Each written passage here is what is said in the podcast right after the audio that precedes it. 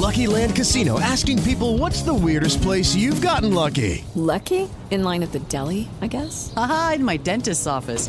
More than once, actually. Do I have to say? Yes, you do. In the car before my kids' PTA meeting. Really? Yes. Excuse me, what's the weirdest place you've gotten lucky? I never win and tell. Well, there you have it. You can get lucky anywhere playing at LuckyLandSlots.com. Play for free right now. Are you feeling lucky? No purchase necessary. Void where prohibited by law. 18 plus. Terms and conditions apply. See website for details. Na Jovem Pan, Economia em Foco. Com Denise Campos de Toledo. É, começamos agora mais uma Economia em Foco, que hoje vai discutir a situação das estatais, gestão e implicações para a economia. Nós tivemos aí nos últimos dias muitas discussões em torno de política de preços da Petrobras, possibilidade de interferência do governo. Na sequência, o governo tentou avançar aí com o programa de privatização é, da Eletrobras, questão também dos Correios. Enfim, havia muita uh, promessa em torno de privatizações e o que a gente vê hoje é uma preocupação muito grande com a formação de preços das estatais. Duas delas, no caso da Petrobras e também da Eletrobras, pegam preços aí que têm uma relevância muito grande para toda a população. São os combustíveis e tarifa de energia. Tem a questão dos Correios, que também é um serviço estratégico. E nós vamos discutir tudo isso com os nossos convidados, o Venilton Tadini, que é presidente da BIDIB, Associação Brasileira de Infraestrutura e Indústrias de Base, o Sérgio Lazzarini, que é professor do INSPER. Nós contávamos também com a participação do professor professor Adriano Pires Rodrigues, que nos informou que teve problemas de saúde. Nós vamos contar com a participação, então, de Joelson Sampaio, que é doutor em teoria econômica pela Universidade de São Paulo e professor da Fundação Getúlio Vargas. Eu lembro que você pode acompanhar o Economia em Foco nas plataformas da Jovem Pan News, no YouTube, no Facebook, pelo Twitter, no AM e também no Panflix, que é o aplicativo da PAN. Então, vamos conversar agora com os nossos convidados, mas eu começo falando com o Venilton Tadini a respeito de toda essa situação. A Bidib já tem trabalhos a respeito da questão da infraestrutura, infraestrutura mexe muito com a questão das estatais, de privatizações, enfim, há muitas incertezas em relação ao que se pode esperar daqui para frente, depois de todo esse tumulto que nós tivemos. Venilton, qual a sua expectativa? Olha, é, nós, numa situação como essa, é, temos que ser é, bastante pragmáticos e continuar olhando para frente naquilo que de fato é fundamental. Nós acreditamos que medidas é, de controle de preço já é conhecida intervenções que ocorreram no passado e que, obviamente, são danosos como sinalização é, para investimento. Né? Nós temos aí, no caso específico do setor de petróleo, um segmento que está em abertura, um segmento que tem trazido investimentos e que certamente a própria Petrobras, que atravessou grandes problemas já por intervenções no passado, está é, de novo, com uma estrutura que pode efetivamente, concentrando suas atividades na exploração e produção do pré-sal, saindo de segmentos é, é, não core business da empresa e, e efetivamente reduzindo o seu endividamento, é uma empresa que tem uma potencialidade fantástica de crescimento e quando ocorre uma manifestação da forma como ocorreu, sem um processo maior é, é, é, de cuidados do ponto de vista da gestão de uma empresa de capital aberto pelo seu controlador, certamente traz implicações nocivas no mercado. Ao mesmo tempo, é, houve comunicado também da forma de interferir no preço é, do setor elétrico, né, das tarifas. Ora, a gente já viu o que aconteceu no passado. Né? É, é no setor é conhecido né, a, a medida provisória 579 como o Jason do setor elétrico aquilo no período de um ano levou a, a, a, queda no valor da Eletrobras em 60%. Né? Aquilo trouxe sequelas que praticamente eh, precisavam, precisam é, é, de ajustes até é, recentemente, e ainda estão em andamento, para que se conserte aquilo que aconteceu no passado. E com um desdobramento de implicações de valor para todo o setor elétrico. Foi realmente uma, um, um verdadeiro striking, uma mexida, uma intervenção em preço. Né? Então, isso efetivamente causa uma distorção que tem impactos muito substantivos nos principais preços da economia. Por exemplo, nós tivemos em três dias praticamente uma saída de capital estrangeiro da Bolsa de mais de 9 bilhões. Nós tivemos a aceleração da desvalorização cambial nós tivemos uma perda do valor de mercado da Petrobras nos três primeiros dias da ordem de 100 bilhões. Então, são coisas que realmente há que se ter um cuidado é, para se tratar. Entendeu? É, é, é, essa questão de se, é, por questões imediatistas, de curto prazo, fazer é, intervenções que acabam sendo danosas do ponto de vista estrutural para as empresas e acabarão tendo, é, inclusive, significados até de natureza política mais negativos no futuro, tem que ser realmente é, é, bem pensado esse tipo de coisa, porque as sequelas realmente a história mostra é, é, é, que elas ficam durante muito tempo depois para serem consertadas. É, e Sérgio Lazzarini, é, o presidente Bolsonaro, chegou a falar é, em uma gestão com foco também no social. Dá para se ter uma gestão com foco no social e na responsabilidade financeira. Lembrando que a, a Petrobras é uma empresa de capital aberto, com ações negociadas também no exterior. Como é que você vê é, essa situação toda se colocando? Porque além daquela preocupação inicial que houve pelo anúncio da troca da presidência da Petrobras, nós tivemos essa fala depois depois do presidente, quando o mercado já estava mais acomodado, não é? Sem dúvida, esse diria que é um ponto nevrálgico de tudo. Porque quando você fala assim, eu tenho uma estatal, a Petrobras, ué, ela não é estatal, ela não deveria seguir um objetivo público? Então, será que o Bolsonaro não está certo de chegar e pedir para a Petrobras não ser tão agressiva no reajuste de preços? Olha, sem dúvida, as estatais estão aí porque elas teriam um mandato que é diferente de uma empresa privada, senão você privatiza certo? Então haveria um objetivo aí. Só que há uma diferença importante. Esse objetivo ele não pode ser ditado por um presidente ao seu bel prazer. Isso a gente viu no passado, como foi falado antes, né? A gente já viu isso. Isso tem que ser institucionalizado. Isso deve é, deve estar atrelado, por exemplo, à lei que, que definiu a própria criação da estatal. Não há nada na lei que definiu a criação da estatal, qualquer revisão de lei posterior, que diz que a estatal tem que represar é, preços, ah, e, inclusive, no novo estatuto da Petrobras que foi estabelecido, até como resposta à lei das estatais, recentemente aprovada, está lá estabelecido que se o governo quiser forçar alguma, algum represamento de preços, a empresa tem que ser recompensada. E você pode fazer isso a partir de políticas públicas, aliás, como foi feito no governo Temer. Você define uma, uma espécie de subvenção, certo? Que você pode repassar para a empresa para ela, é, ela segurar esse preço dado que ela vai ter um prejuízo. Só que perceba, tudo isso tem que ser de uma forma muito transparente e negociada com a sociedade. A sociedade tem que saber o custo disso. O mais fácil sempre é ir lá e fazer uma intervenção direta, grosseira nas estatais. É, eu já agradecer a participação do Joelson Sampaio, que é, topou o nosso convite aí de última hora, uh, já que o professor Adriano teve um problema de saúde. Joelson, como é que você vê essa situação? Que tipo de gestão que se pode ter? Você falou, por exemplo, da criação de um, um fundo para uma estabilidade de preços no caso do, do, dos combustíveis, especialmente do diesel. Aí tem toda aquela preocupação com o efeito colateral de uma possível greve dos caminhoneiros. Essa é uma ameaça que vem circulando já há bastante tempo, é uma coisa que deixa uh, o presidente Bolsonaro sensibilizado pela ameaça que representa de fato para a economia. Mas como é que se pode fazer esse gerenciamento? Lembrando que há um outro histórico também das estatais, que não é apenas dessa questão de interferência de preços, mas também de desvio de recursos, né?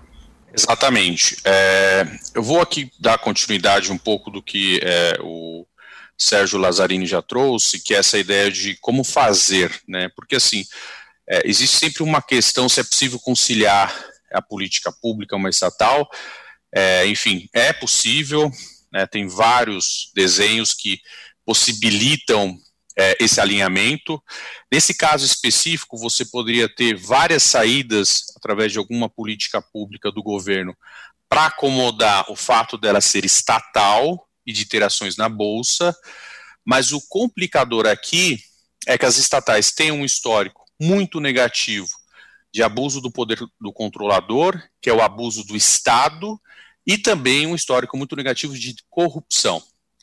E quando você tem uma interferência desse tipo em uma estatal como a Petrobras, você dá um sinal muito ruim, porque no final ela está na bolsa de valores e a gente precisa ter, enfim, regras claras de governança corporativa, não só para as empresas estatais, como as não estatais listadas na bolsa. E a bolsa, é, de alguma forma, é cobrada pelos seus investidores por isso. Então, novamente, é possível conciliar. Eu acho que o problema ele se repetiu no sentido de é, trazer aí um retrocesso a 13.303, que é a, a, a nova lei das estatais, que inclusive foi muito benéfica nesse sentido que você trouxe do histórico, né, de corrupção que as estatais tinham, de, de interferência, ingerência política. Então, é, ela trouxe um avanço, né, de você, é, de alguma forma, blindar as estatais desse tipo de intervenção, desse tipo de indicação. E aí, separando essa questão da governança das estatais, a questão da política pública é importante, mas você tem outros mecanismos, outras formas de fazer, sem ferir hoje a estrutura da empresa e sem prejudicar os seus acionistas. Isso é muito importante, porque toda intervenção, quando o Estado faz que foge à regra, o esperado, tem um custo de, é, social de longo prazo muito ruim.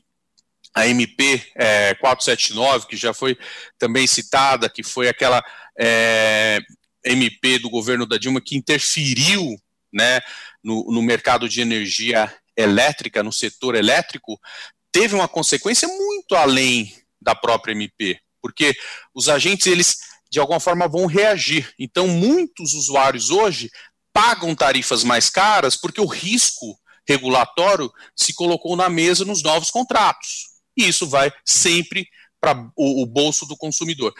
No lado da Petrobras não é diferente. Essa medida, essa interferência, ela tem uma repercussão de longo prazo. Então a gente precisa separar as coisas. Uma questão é a questão da empresa, da governança, de estar na bolsa, outra coisa é a política pública. É possível conciliar, tem formas, então não tem nenhum, é, digamos que, segredo é, ou, digamos que, achado que precisaria encontrar para conciliar. Existem, enfim, várias práticas e formas de se fazer isso. A gente tem é, não só literatura acadêmica que é, poderia ajudar nesse sentido, como benchmarks também fora do Brasil, de conciliar essas duas coisas.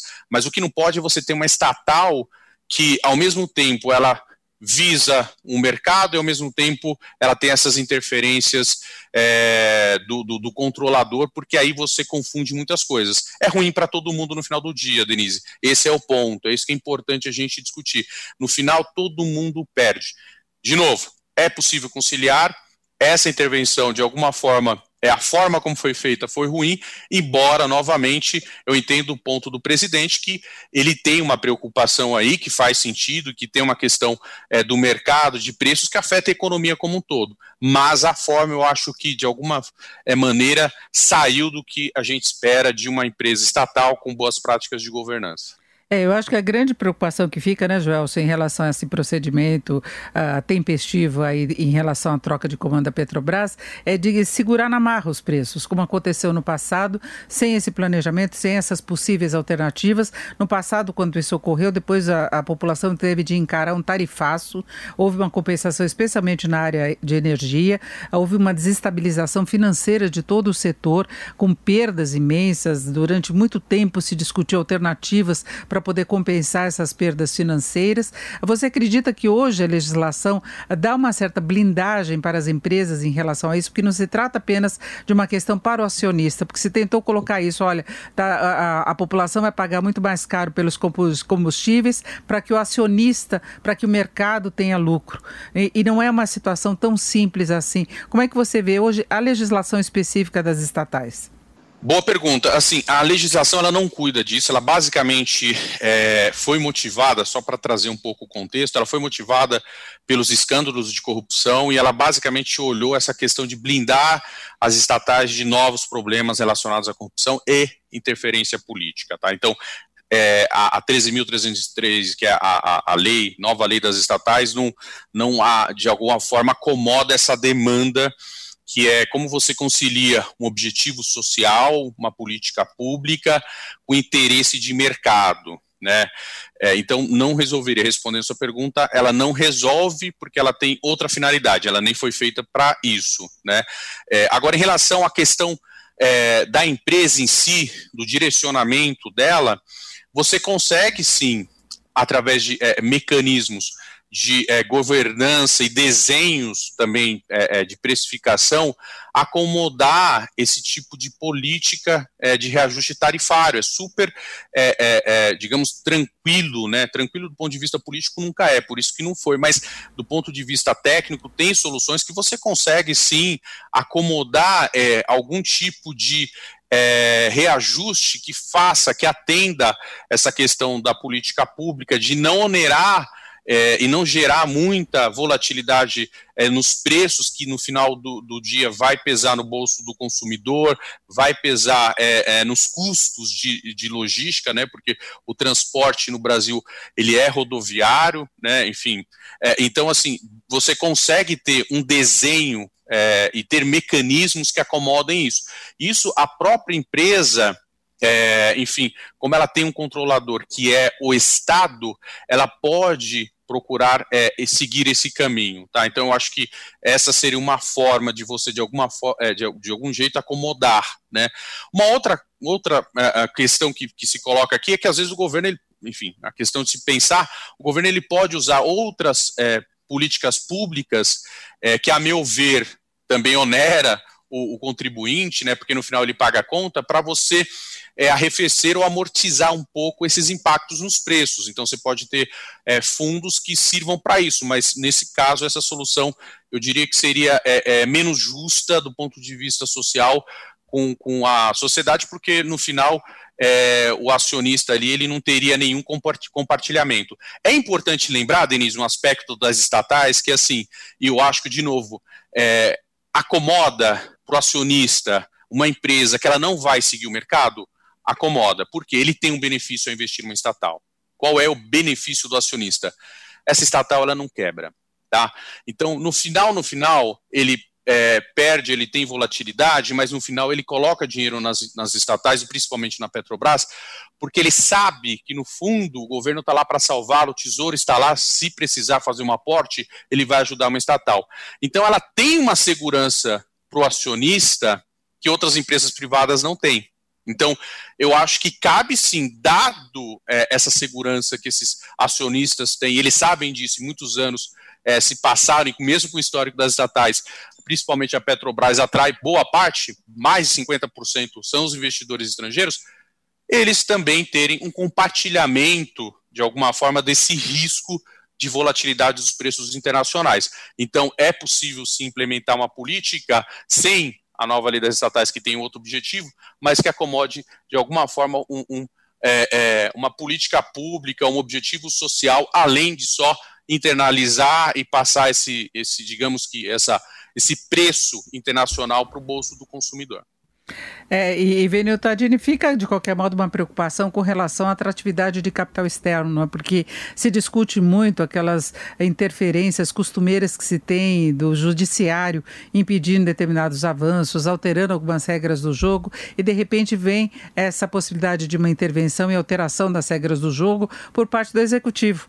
Né? Então, seria o governo interferindo numa situação que está estabelecida quando se investe, por exemplo, uh, em Petrobras, por mais que se tenha proteção depois, a cobertura do governo mesmo, como salientou o Joelson, uh, fica aquele susto, né? De repente, num dia, as ações da empresa caíram 20% de uma forma totalmente inesperada. Como é que você vê isso do ponto de vista de perspe uh, da, da perspectiva de atração do capital externo, de encaminhamento de toda a agenda não é, de infraestrutura?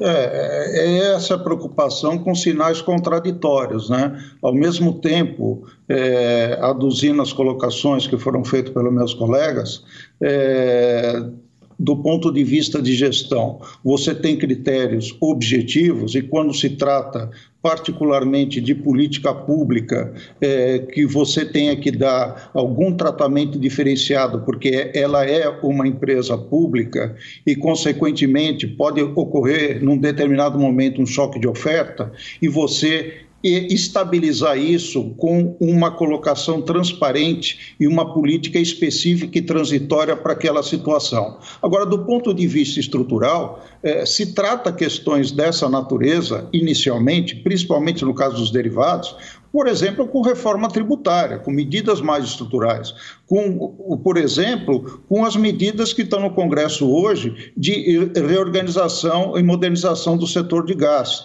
como, por exemplo, aquilo que foi feito reduzindo a própria participação da Petrobras obrigatória nas novas eh, unidades de áreas de exploração de petróleo. Né? Então, você tem ações é, do ponto de vista é, estrutural para reduzir e você deixar em condições, já que é efetivamente uma questão ligado a, a, ao preço que o mercado, através é, de uma maior concorrência em segmentos de transporte de gás e, e, na própria exploração de petróleo, você tenha efetivamente uma situação de balizamento de preço que não deixe para um único agente no segmento. Então, é, aduzindo ao que foi falado em termos de gestão, que eu concordo plenamente com os companheiros aqui, que é uma empresa de capital aberto e, ao mesmo tempo, ela tem o controle do Estado, você tem instrumentos específicos é, e pontuais para ter um, um, um encaminhamento dessa questão.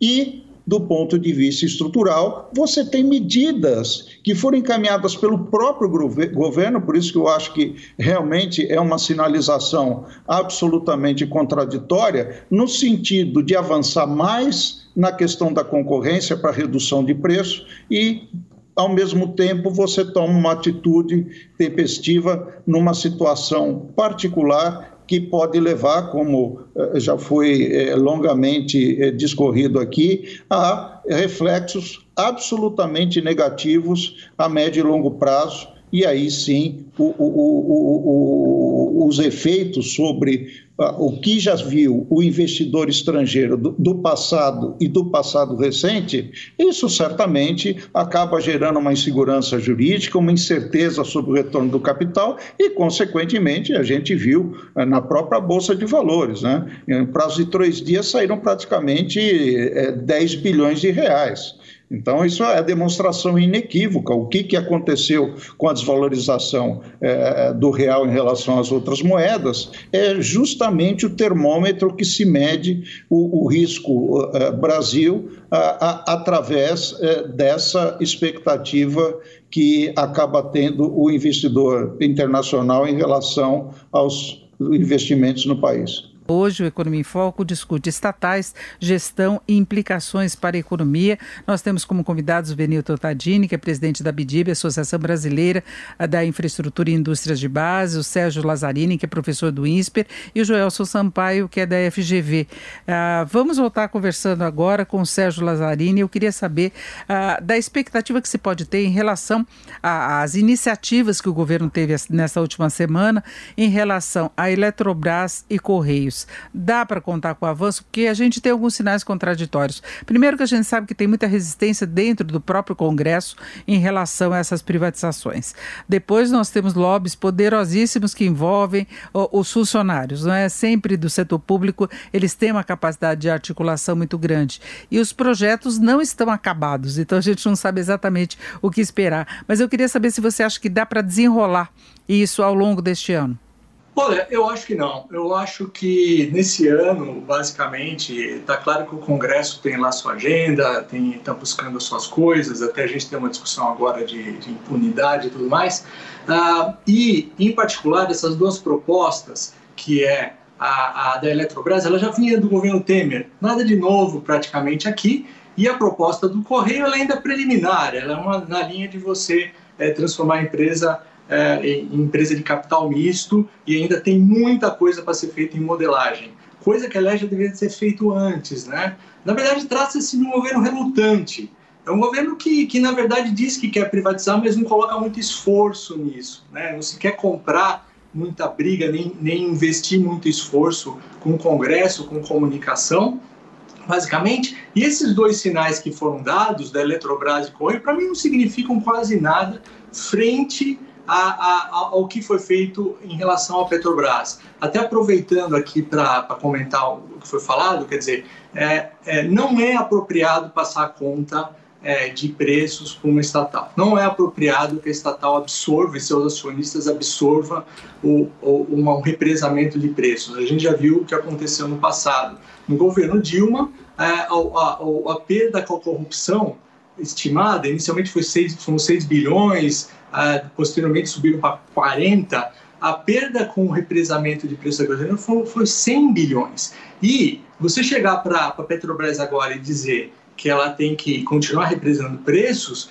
realmente é contra é, o arcabouço institucional vigente. A lei das estatais, ela não define nada especificamente sobre controle de preços, mas ela estabelece que a estatal deve seguir um, é, a lei ou a legislação que norteou a sua criação. Novamente, repito o que eu falei aqui: não há nada que diz que a estatal tem que represar preços. Inclusive, no estatuto dela diz que se o governo quer fazer alguma medida nessa linha, ele deveria compensar a estatal pelas perdas que ela vai, que ela vai ter. Essa, na minha opinião, é a forma mais justa, mais transparente e explícita. Você, você coloca no orçamento quanto que você quer gastar de recurso, alguém vai, vai, vai gastar, vai custar.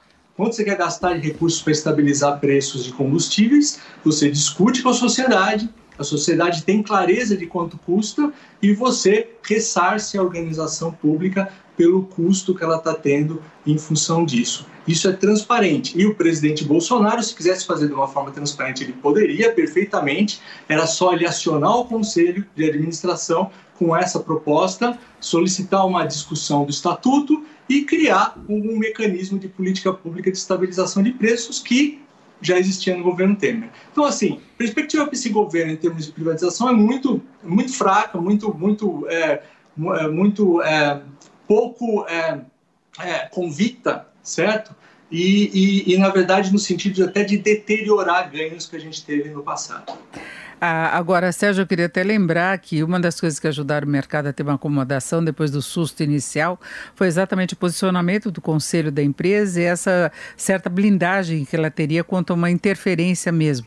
Né? Então, se viu até um tom um pouco mais ameno do governo em relação a essa intervenção. Teve a história depois da preocupação com o social, mas eu acho que se percebeu que tem limitação para a atuação do governo, exatamente porque houve mudanças depois de toda a interferência lá atrás, né? Exatamente. Então, eu acho que o conselho ele, ele tem esse papel Está tá, tá definido na lei das estatais que, que, que, o Conselho tem essas características, tem essas funções. É muito importante que se faça isso. Eu só acho que talvez precisaria um pouco mais de, de, de, de pressão contra, contra a substituição do presidente atual. Na minha opinião, ele estava seguindo uma estratégia adequada, uma estratégia que, que, tornaria a empresa competitiva, é uma empresa que estava refocalizando a empresa, a, a, as suas operações e recentemente até reportou bons resultados. Ah, a gente a está chegando numa situação esdrúxula, onde tem gestores fazendo é, é boa gestão e não continuando. Isso é péssimo. Os sinais, sinais é, para o futuro são muito ruins. Eu queria saber do Joelson. Joelson, como é que você vê essa perspectiva aí de privatização mais ampla das estatais do país? Né? O ministro Paulo Guedes chegou a falar em arrecadar até um trilhão com a venda das estatais. A gente viu que pouco avançou, nós tivemos concessões mais na área de transportes por aí, inclusive nós tivemos até o anúncio de mais uh, concessões de um programa mais amplo também no meio dessa confusão toda causada pela Petrobras, mas se discute muito a necessidade ou não em alguns setores estratégicos de se ter uma privatização mais ampla. Eu queria saber a sua opinião a respeito disso. Uh, olha, em relação às privatizações, é, o governo, ele desde o primeiro ano, ele tem tido bastante dificuldade, Denise. É, e geralmente, quando você consegue avançar num programa de é, desestatização, e no caso das empresas estatais de privatizações, você faz isso no início do governo, porque depois vai se tornando muito mais difícil, porque é, tem uma, uma enfim, tem um, existe uma forte ligação né, política é, mesmo com os avanços que a gente já teve dessas estatais é, com o Congresso. Então, você acaba tendo mais dificuldade de conseguir avançar em um programa mais amplo de privatização conforme passa o tempo de governo. Então, a gente já passou é, da metade do governo, o governo vai ter muita dificuldade em avançar numa agenda mínima de privatização. Eu acho que o programa de concessões, ao contrário, é, teve um avanço, acho que muita coisa saiu já do papel e, enfim, tem sido é, implementada, mas a parte de privatizações, eu acho que o governo ele tinha uma carta de intenções, mas na prática a gente andou muito pouco, porque existe uma dificuldade, né? Acho que do ponto de vista da discussão teórica, né, se é bom ou não privatizar, eu acho que é, é, tem várias visões, mas hoje tem muito menos resistência a essa questão de, de, privatizar do ponto de vista teórico. Mas na prática é muito difícil privatizar uma empresa, muito difícil, porque ela tem uma história, ela tem relações, ela tem vínculos políticos de décadas, e aí você tem que superar isso. No início do governo é muito mais fácil. Conforme passa o tempo, se você não conseguir é, colocar a sua agenda é, em pé e avançar nesses programas, você não, dificilmente consegue tirar do papel a, a, aquele, enfim, aqu, aquela ideia de, de, de privatização que, que, existia na campanha. Então, eu acho que daqui para frente é, a gente vai ver quase nada na prática, muito pouca coisa saindo ali do papel, é, porque a gente tem aí é, empresas grandes que requerem às vezes uma, uma sofisticação no processo que o governo daqui para frente vai ter muita dificuldade de, de, de avançar e uma, uma, uma, dificuldade política ainda maior, porque a gente tem um ano desafiador, por ano que vem, que já vai encaminhar para o último ano do governo, vai ser mais difícil ainda ele conseguir colocar na prática é, essas privatizações. Então, fechando aí, eu acho que não, acho que ele vai ter muita dificuldade em ter um programa amplo de privatizações. É, e Venilton, nós lembramos aí, tem, eh, tivemos no passado verdadeiras guerras, novelas aí para poder privatizar. O caso da Vale também, um jogo que entra muito na justiça, não é? Então isso já dá um uma amostra das dificuldades que você pode ter mais à frente. Tem toda a questão da formatação dessas interferências. A gente estava lembrando de coisas do passado em relação a preços, mas nós tivemos até mudança da direção da Vale, por exemplo, por interferência direta do governo por não gostar de determinadas medidas. Na época não era política de preços, era uma ameaça de desemprego, principalmente, não é no momento de crise onde se tentava estimular artificialmente a atividade econômica, mas também tem isso, não é? O governo ele, ele privatiza, mas fica com o pé na empresa, não é? É, no caso Intela, participação indireta através é, das fundações ligadas às empresas públicas, né?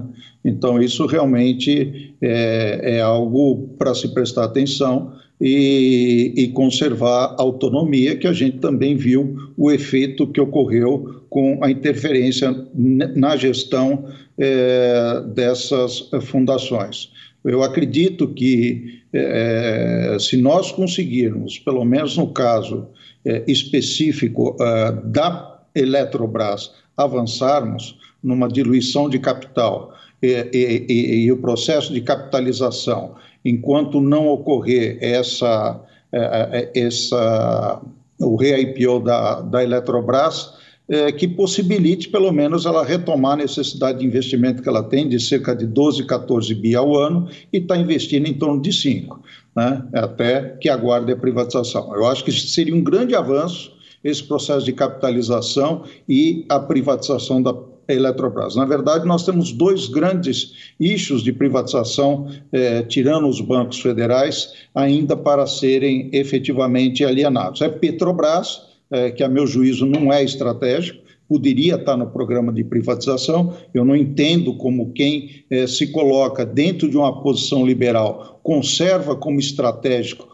coisa que não é considerado nos Estados Unidos, nem na Inglaterra e nem na Holanda, tá certo? Você tem Shell, Exxon e tudo mais, tudo privado. E aqui por que a gente tem que ter a Petrobras sendo estatal? É, já foi demonstrado inequivocamente que, na medida em que foram colocadas novas áreas de exploração, o setor privado veio, está é, desenvolvendo é, a perfuração e exploração no pré-sal e está, obviamente, colaborando com a nossa aceleração de exploração das reservas. Porque se também demorar muito tempo, com as mudanças tecnológicas que estão ocorrendo no mundo, é, com a questão é, verde e tudo mais, é, vai ficar com esse petróleo é, debaixo do, do, do do, do pré-sal e nós não vamos aproveitar isso para a sociedade. Então, quanto mais rápido tirarmos esse óleo, melhor é para o país. Então, eu acho que se conseguirmos avançar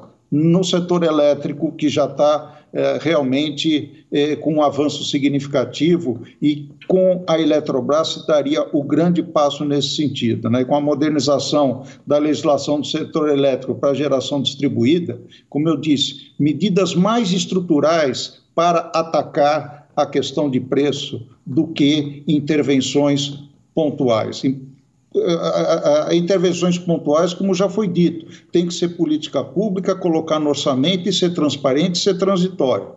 Né? Agora, efetivamente, a questão de atacar, atacar a reforma tributária. Você, na parte de energia elétrica, de, de, de combustível, você tem mais de 50% vindo de ICMS e de contribuições em impostos federais. Isso é o fim do mundo. Então, por esse caminho, num primeiro momento, é, é, se poderia atacar.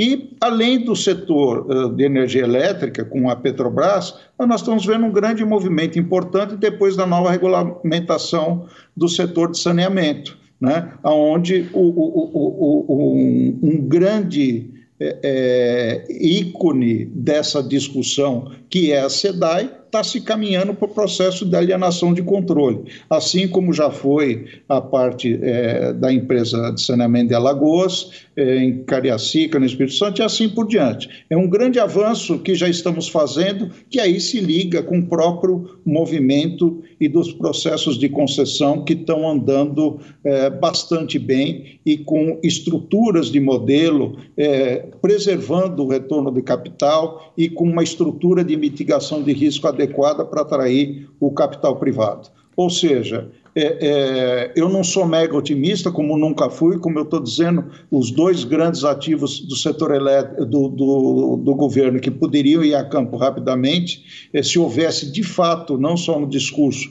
mas intenções objetivas de privatizar, a Petrobras e a Eletrobras e toda a abertura das empresas estaduais é, na parte de saneamento. É, eu queria lembrar, inclusive, que a gente teve ruídos recentemente também em relação ao Banco do Brasil, não é? Que é possibilidade de mudança também de comando por discordância em relação à gestão, à política implementada pelo banco. Ah, agora, Joelson Sampaio, a gente vê em vários setores essa pressa em privatizar ou capitalizar as empresas por falta de recursos para seguir com investimentos. E a área energética, acho que talvez seja das mais sensíveis em relação a isso, né? Sim, certamente.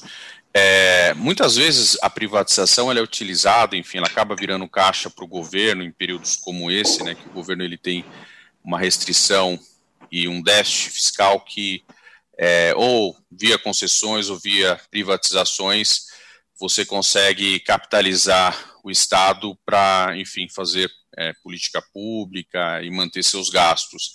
Então, é, as privatizações elas também têm esse apelo é, político é, e esse ganho para o Estado. Né? Eu acho que no, no, no, setor elétrico existe essa demanda, mas eu acho que as privatizações como um todo ela, ela, elas têm essa, um, esse pano de fundo, Denise, de, de alguma forma ajudar financeiramente também o Estado.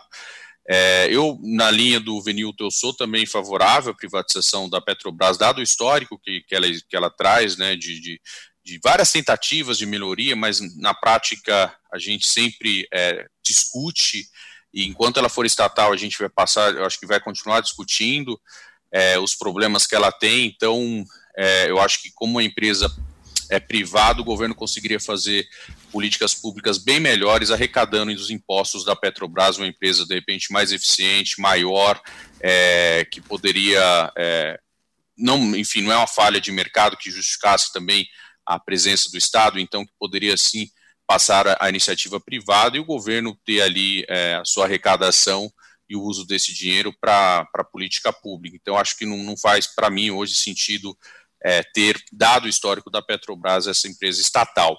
É, então, eu acho que nesse sentido é o que eu, eu, eu, uso mais como justificativa de privatizações, mais do que a questão fiscal ou de arrecadação dos governos, né?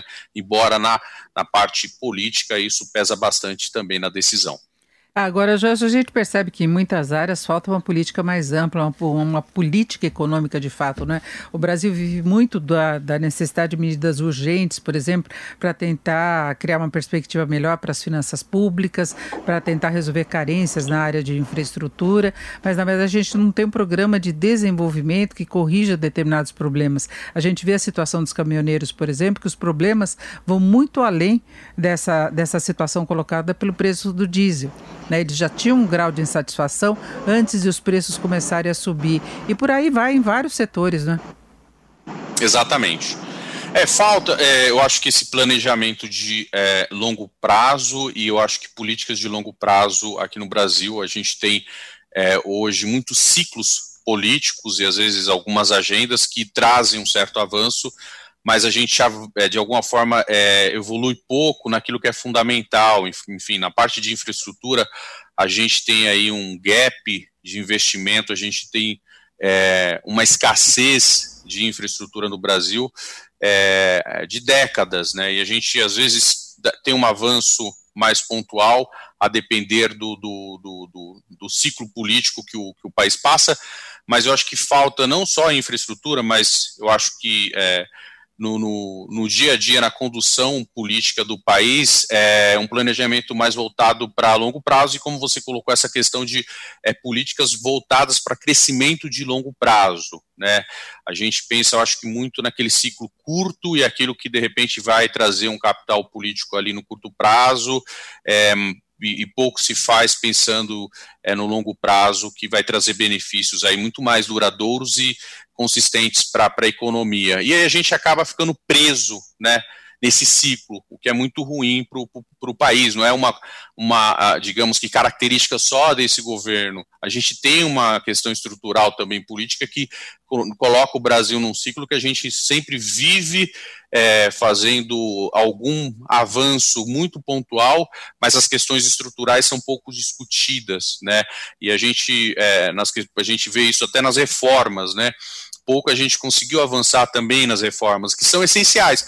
Quando a gente olha qualquer problema, Denise, ou do, do, dos caminhoneiros, ou essa questão dos preços, não é só um problema da Petrobras, não é só um problema de governança, é muito além, como já foi colocado, tem a questão tributária, tem a questão de infraestrutura, é, é, uma, é um conjunto de fatores econômicos ali que acabam afetando isso e a gente acaba é, é, tentando resolver pontualmente mas a gente discute pouco uma solução mais ampla, né? Então lá atrás havia aquela solução para alguns setores, então ou dava subsídio, é, ou uma isenção é, é, de, de, de, algum tributo, é, ou enfim tinha alguma política que favorecia A e não B, mas a gente tem pouca discussão é, mais estrutural de trazer é, um avanço econômico de longo prazo para o Brasil. É, as reformas é, no início do governo tinham um pouco essa linha, mas a gente também viu que na prática o governo avançou muito pouco. Então, é, esse ciclo estrutural que o Brasil passa, ele vai muito além dessa discussão que a gente faz, né, no caso das estatais e mesmo no caso das estatais, a, a, os efeitos, né, de tudo que a gente observa nelas, vai, eles vão muito além da questão só de, do preço ou governança porque a gente sabe que tem uma estrutura que outras empresas que a gente também não está colocando aqui são afetadas, enfim, em outros setores também, por conta dessa falta de políticas de longo prazo, de é, uma política que é, seja voltada para um crescimento econômico e desenvolvimento econômico do país. É, e Venilton Tadini, complementando aí o que o, o Gelson falou, não é um problema restrito apenas às estatais. A gente vê a, a, o quanto que se tem de problemas de competitividade das empresas brasileiras, da economia brasileira, por falta de investimentos nas várias áreas, essa questão estrutural que a BDIB sempre chama atenção. A gente precisa de investimento e investimento pesado, né? Não, sem dúvida. Nós precisamos aí cerca de 300 bilhões ao ano nos próximos 15 anos. Né? Hoje nós estamos na faixa de 140 bilhões e os dois segmentos onde temos maiores deficiências, não que nos outros estejamos na ponta, mas justamente em transporte e logística, que pega na veia a questão uh, no custo de transporte e deslocamentos de mercadorias para entrada e saída do país, e o saneamento, que é uma vergonha nacional. Né? É, nós conseguimos ficar nos indicadores de coleta e tratamento de esgoto abaixo do Paraguai. É nada contra o Paraguai. Agora, quando eu fico no futebol abaixo da Argentina, eu fico chateado. Agora, na parte de coleta e tratamento de esgoto, ficar abaixo do Paraguai, com a renda média per capita no Paraguai, realmente alguma coisa precisa e, de fato, é, eu acho que está se dando atenção é, para isso e esperamos virar essa página em breve. O fato é, é que nós é, continuamos numa situação praticamente de estagnação do movimento de infraestrutura, apesar de todo o avanço na capacidade de estruturação de projetos, na própria estrutura de alavancagem é, é, é das empresas que estão uh, operando as concessões, seja no setor de rodovias, seja no setor elétrico e, e, e assim por diante, agora com um grande programa no setor ferroviário, mas o problema é que esses investimentos, quando as pessoas, nós fizemos um levantamento no livro azul da infraestrutura, que, aliás, é, é, eu sugiro, é, quem tiver interesse em consultar, é, entrar no site da Abdib, nós fizemos levantamento de todos os projetos do governo federal e de todos os projetos de infraestrutura também dos governos estaduais. Só que a gente fez uma coisa que é muito simples e objetiva, é colocar no tempo os investimentos que são ali colocados. Então, quando nós verificamos no setor de transporte e logística, por exemplo, ali nós temos 85 bilhões num programa de investimento. Ora, só que são em cinco anos. Né? A maior parte desses investimentos eles ocorrem a partir do segundo, terceiro ano. Então, do ponto de vista macroeconômico, esse ano e o ano que vem, se tudo que está ali for feito, ele não vai estar tá agregando nem 20, 30 bilhões. É, do ponto de vista é, dos investimentos na parte de transporte e logística. Veja, transporte e logística, o país precisa é, pelo menos 140 bi ao ano. O total da infraestrutura é 140 bi de investimento. Né? O setor investe hoje 0,4, 0,45% do PIB, precisa investir cerca de 2,2% é, é, do PIB. Então, todo esse programa aqui daí, é, é, é, que avançou efetivamente a participação privada e tem melhorado muito a governança e a gestão do programa, ele é contrarrestado com a queda do investimento público, é, que, obviamente, não existe país do mundo com um precedente onde você praticamente zera o investimento público em infraestrutura. Não existe essa magia, né? Eu adoraria ter a solução 100% privada, mas não dá. Só o exemplo da malha rodoviária federal, hoje pavimentada, ela já 15% foi transferida em iniciativa privada. O programa que está aí é imenso, são mais 15 para serem transferidos em três anos. Ora, o que, que eu faço com a malha não pavimentada e a pavimentada que continua na mão do setor público? Eu não faço manutenção? Ora, é lógico que tem que fazer. Tem que fazer. Então, dizer que, olha, não tenho dinheiro para gás de infraestrutura é inconcebível. Então, eu vou tirar benesses de outros segmentos, eu vou rediscutir a questão do teto, porque está errado a forma do ajuste fiscal que está sendo feito. É um ajuste que não leva ao aumento de eficiência na alocação do gasto público. Nós estamos gastando em custeio em vez de investimento, onde tem menores efeitos multiplicador de renda e emprego, inclusive de natureza tributária. Então, nós estamos indo para o caminho do cadafalso. Né? Nós estamos deteriorando todo o nosso estoque de infraestrutura e não cobrindo com os investimentos nem depreciação do segmento.